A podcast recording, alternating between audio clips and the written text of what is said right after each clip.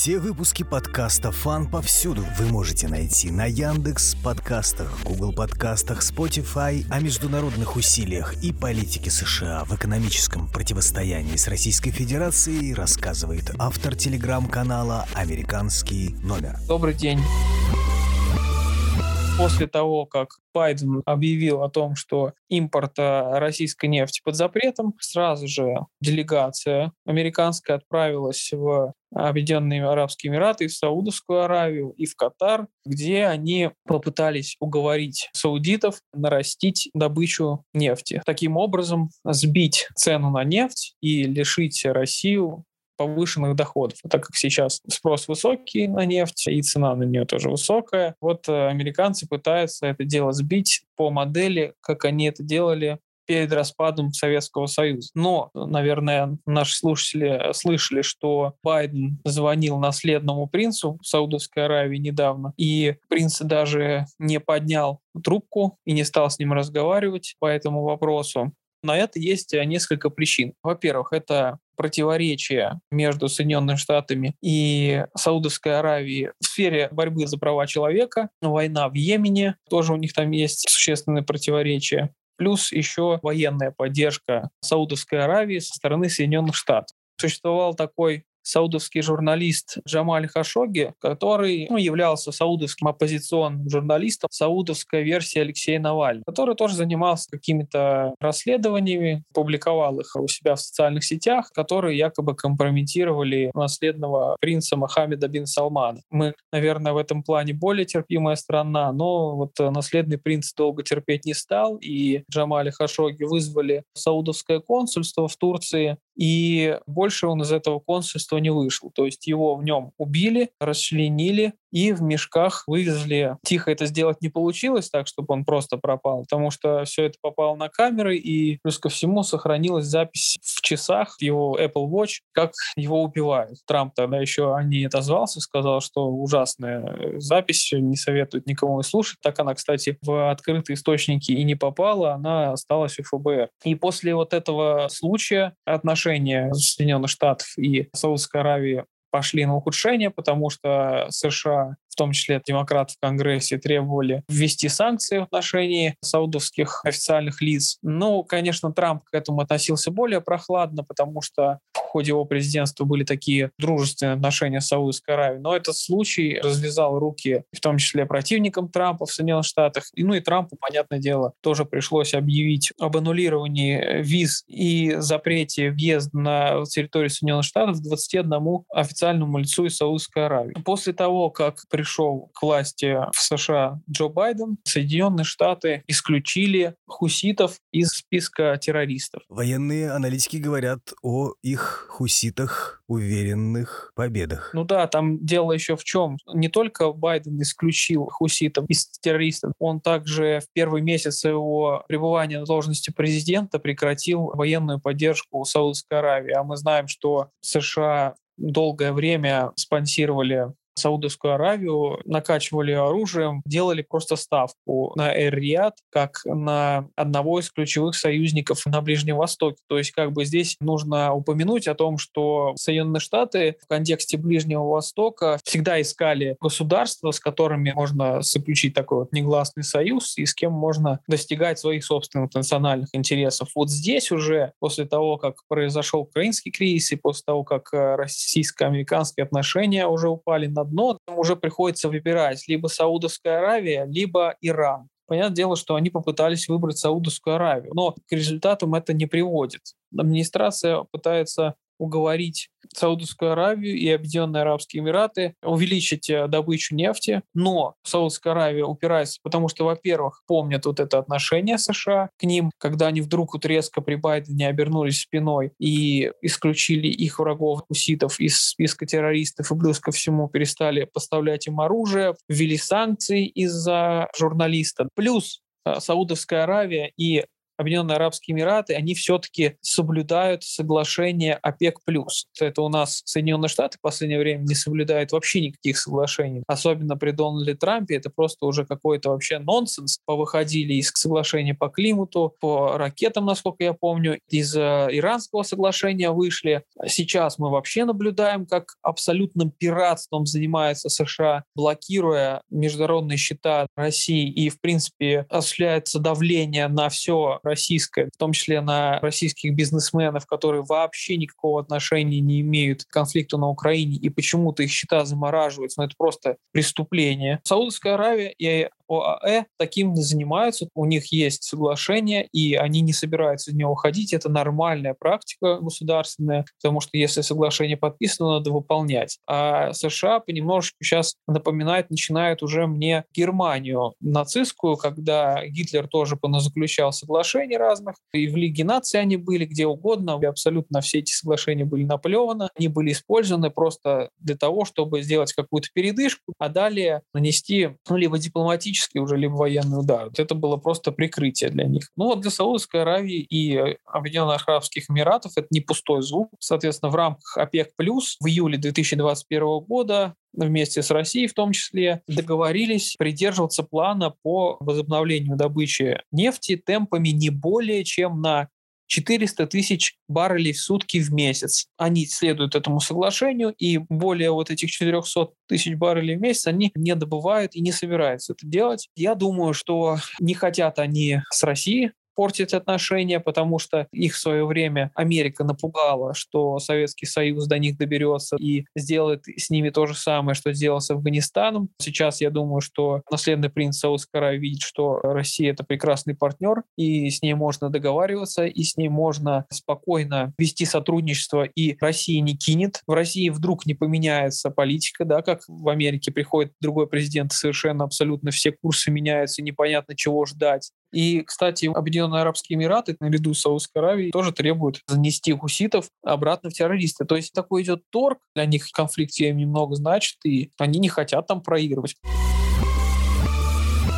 США пытаются заткнуть дефицит нефти, уговаривая союзников на Ближнем Востоке нарастить добычу. Но их отказ может толкнуть Америку навстречу Ирану. Можно здесь также упомянуть позицию третьих государств. Недавно официальные лица Греции заявили, что не стоит Соединенным Штатам зависеть от импорта нефти из э, Российской Федерации или Ближнего Востока, потому что Соединенным Штатам придется идти на какие-то уступки, выгодные одним и невыгодные другим, да, и лучше развивать свое производство. Но, еще раз напоминаю, напоминаю, что американским компаниям нефтяным потребуется время, а США ищут быстрое решение. Вашингтон пока немного отошел от внутренней политики, потому что сейчас все сосредоточено на внешнюю. Остро стоит вопрос по иранской ядерной программе. Дело шло к тому, что Америка с другими участниками СВПД перезаключат соглашение по ядерной программе, но украинский кризис перетасовал карты, и в Конгрессе среди законодателей возникает вопрос, а стоит ли вообще с Ираном дальше заключать соглашение? В принципе, администрация Байдена, она как бы курс его не меняла, они считают, что да, нужно дальше идти и этот вопрос уже решать, но в США зреют противоречия, которые нас относят вот к тем противоречиям 2015 года, когда Джон Керри, тогда еще государственный секретарь США, заключил сделку по иранской ядерной программе, приехал в США, представил текст сделки и был абсолютно наруган конгрессменами, которые сказали, что соглашение отвратительное, и нужно было сначала с нами переговорить. Интерес Соединенных Штатов она ставит на последнее место. Вот сейчас та же ситуация понемножечку происходит. Растет скептицизм по поводу сделки с Ираном. Законодатели обеих партий сообщают, что они вообще находятся в неведении относительно того,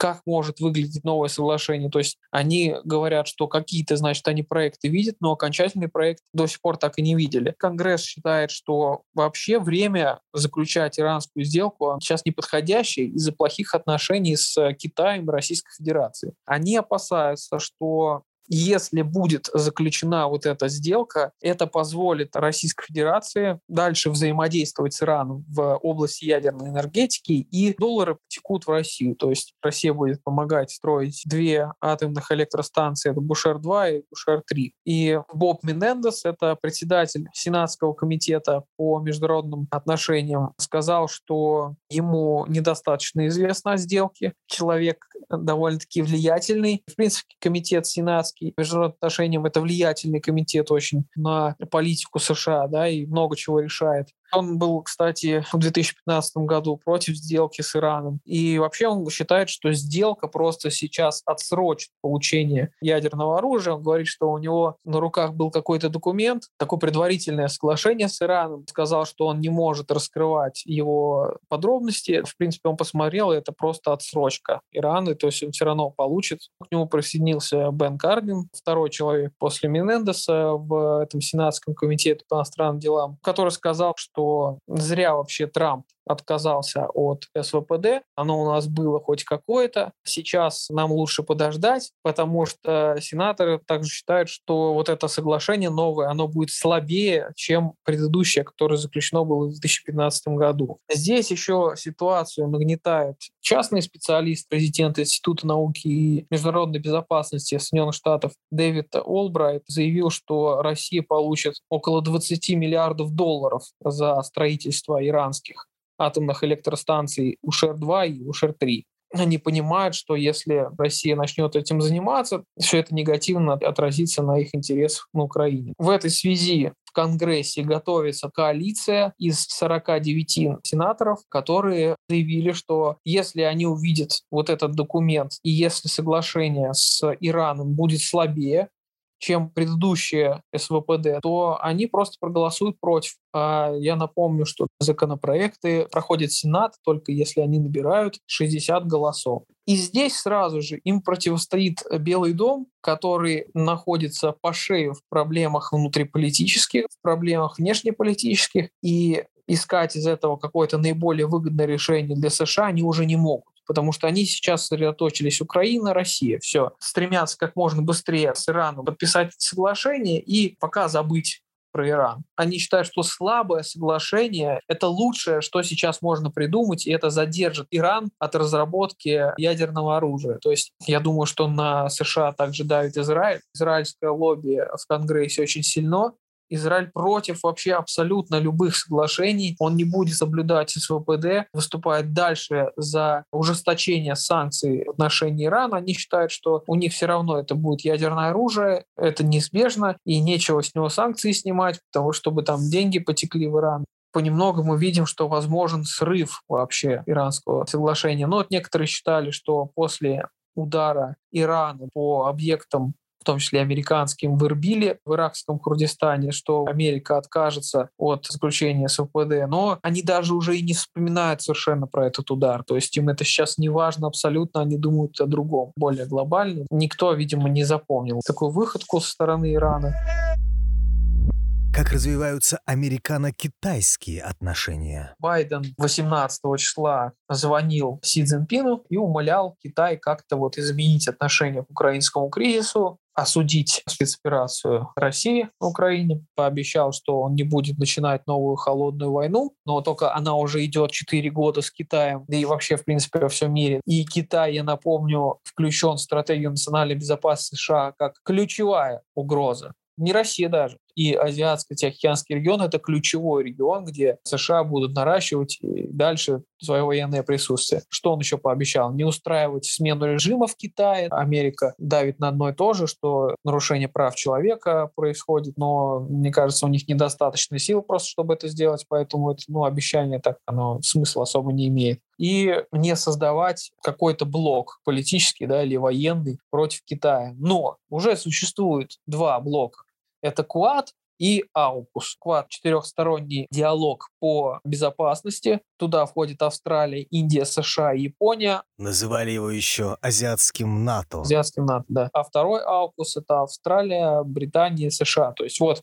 блоки уже есть, они существуют. Слушайте наш подкаст «Азиатское НАТО против Китая». И плюс ко всему Байден пообещал не поддерживать независимость Тайваня. Но Соединенные Штаты сейчас накачивают оружием, так как они сейчас пытаются накачать Украину, но уже поздно, они пытаются накачивать оружием Тайвань. 9 миллиардов долларов выделено в нынешнем военном бюджете США на военную помощь Тайваню. В Тайване очень много американских военных экспертов, которые стараются оценить потенциал Тайваня для того, чтобы сопротивляться вторжению Китая, если вдруг оно произойдет. Понятное дело, что в ответ на все эти предложения жидкие Си Цзиньпин никак особо не отреагировал. Он сказал, что не Соединенным Штатам говорить об Украине. Напомнил, что США вторгались и в Югославию, и в Ирак, и в Ливию, и в Сирию. Указал на лицемерие. Но Байден попытался упросить Китай как-то повлиять на Россию, чтобы остановить вот наступление русских на Украине. Но Китайская сторона продолжает сохранять нейтралитет. Пекин говорит, что он выступает за урегулирование конфликта, но требует от Североатлантического альянса не усугублять кризис, а в мирном русле договориться.